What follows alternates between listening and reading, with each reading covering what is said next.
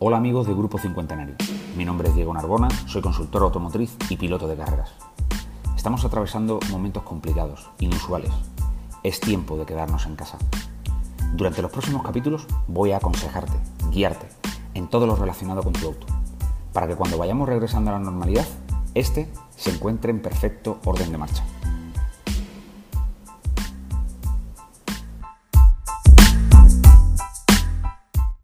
En este primer capítulo vamos a hablar sobre mantenimiento de mi auto en cuarentena. Nuestro día a día ha cambiado drásticamente. Las salidas a la calle están muy restringidas y es algo que lamentablemente tenemos que sobrellevar. Pero Diego, ¿qué ocurre con mi auto si no lo uso? ¿Debo tener algún cuidado especial? Bueno, con este podcast quiero ayudaros a resolver estas dudas. La idea, como comentaba previamente, es que cuando vayamos poco a poco volviendo a la normalidad, mi auto esté en perfecto estado. Por suerte, disponemos de días en semana en función del género y cédula para poder salir en un horario restringido, lo que ayudará muchísimo al mantenimiento de mi auto. Vamos a diferenciar entre un mantenimiento de autos nuevos y un mantenimiento de autos con más tiempo.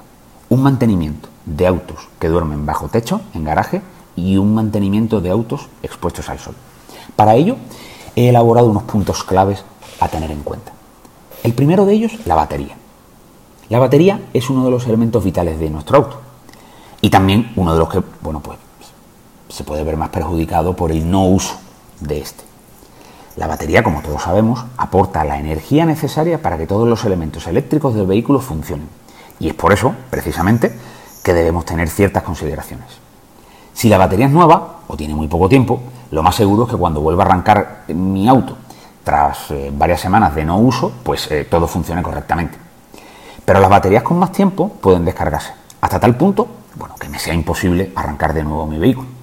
En cualquiera de los dos casos, mi propuesta, como mínimo, es que arranques eh, cada cierto tiempo el auto. ¿Cuánto, Diego? Mínimo una vez en semana. Cuidado con los humos. Haz esto mejor en lugares abiertos. Por suerte, como hemos comentado con anterioridad, en Panamá disponemos de días en semana para poder salir. Con un horario restringido, pero podemos salir.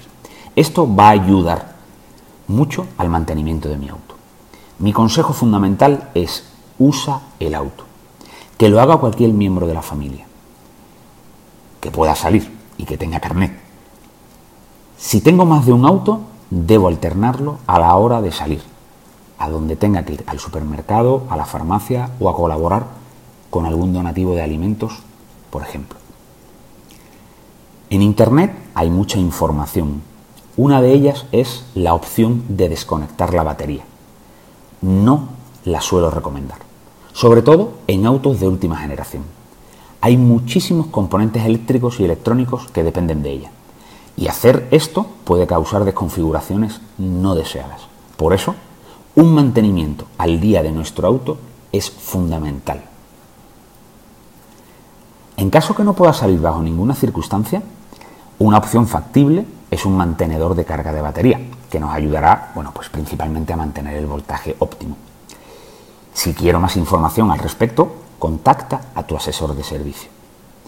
Del mismo modo, activa de vez en cuando los sistemas eléctricos del vehículo, como cuáles, el aire acondicionado, parabrisas, luces, más que nada para asegurarte que todo sigue funcionando de manera correcta. Nuestro segundo punto clave, las llantas. Como comentaba en el anterior punto, lo ideal, bueno, pues es poder usar el auto de vez en cuando. En caso contrario, al menos desplázalo, muévelo unos centímetros cada cierto tiempo para evitar que las llantas se deformen. Eh, con este sencillo paso evitaremos que el peso del auto recaiga siempre sobre la misma zona de la llanta y minimizaremos una posible deformidad con el tiempo. Por cierto, Recuerda siempre usar mascarilla y guantes para no contaminar tu auto.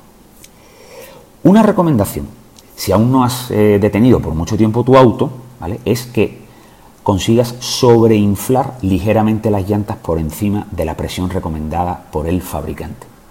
De esta forma, la zona donde apoya la llanta con el suelo, bueno, pues no va a quedar tan aplanada y la deformidad será mucho menor.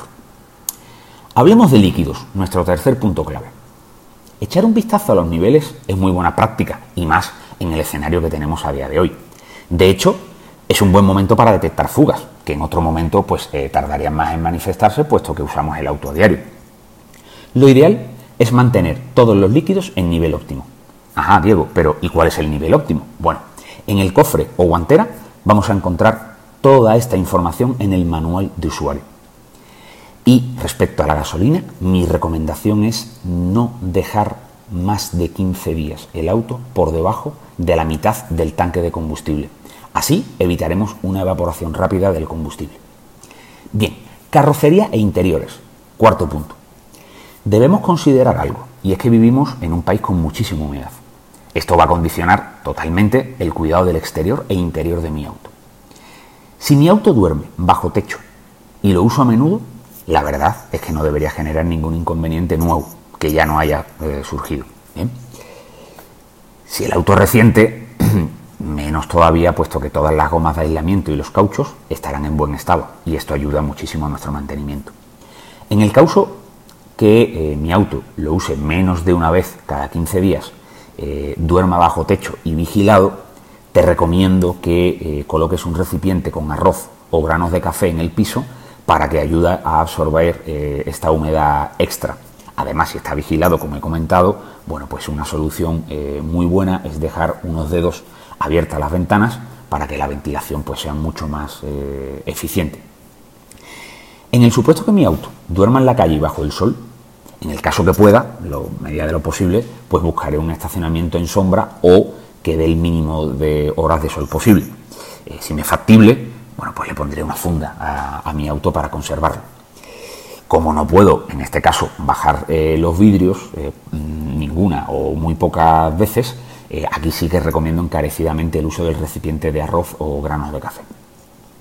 Es muy importante mantener siempre la limpieza del auto, especialmente en el interior. Esto me ayudará a detectar a tiempo posibles inicios de humedades y actuar sobre ellas. Como quinto punto, vamos a hablar del freno de mano. Considerando que la gran mayoría de autos en Panamá son automáticos, regularmente, bueno, pues podemos tener prácticamente dos tipos de freno de mano. El manual o palanca, que va por cable, o el eléctrico por botón. Si vamos a dejar el auto más de 15 días sin mover, lo mejor sería calzarlo, es decir, poner algún elemento en ambos lados de alguna de las ruedas para que el auto no se mueva. Entonces no conecto el freno de mano. Esto, de esta manera, vamos a evitar problemas a futuro con el freno de mano y el sistema de frenos. Bien, Diego, ¿qué ocurre si mi auto le toca el mantenimiento en estos momentos? Bueno, contacta con tu asesor de servicio. Nadie sabe más de tu auto ni de los procedimientos a realizar ahora que él. Te aseguro que amablemente te brindará toda la atención que requieras. Espero que os hayan servido estos tips de cómo conservar tu auto en momentos de confinamiento. Si te ha gustado, presta atención a las redes sociales de Grupo Cincuentenario que pronto haremos más. Recordad, sed responsables, sed solidarios. Gracias y hasta pronto.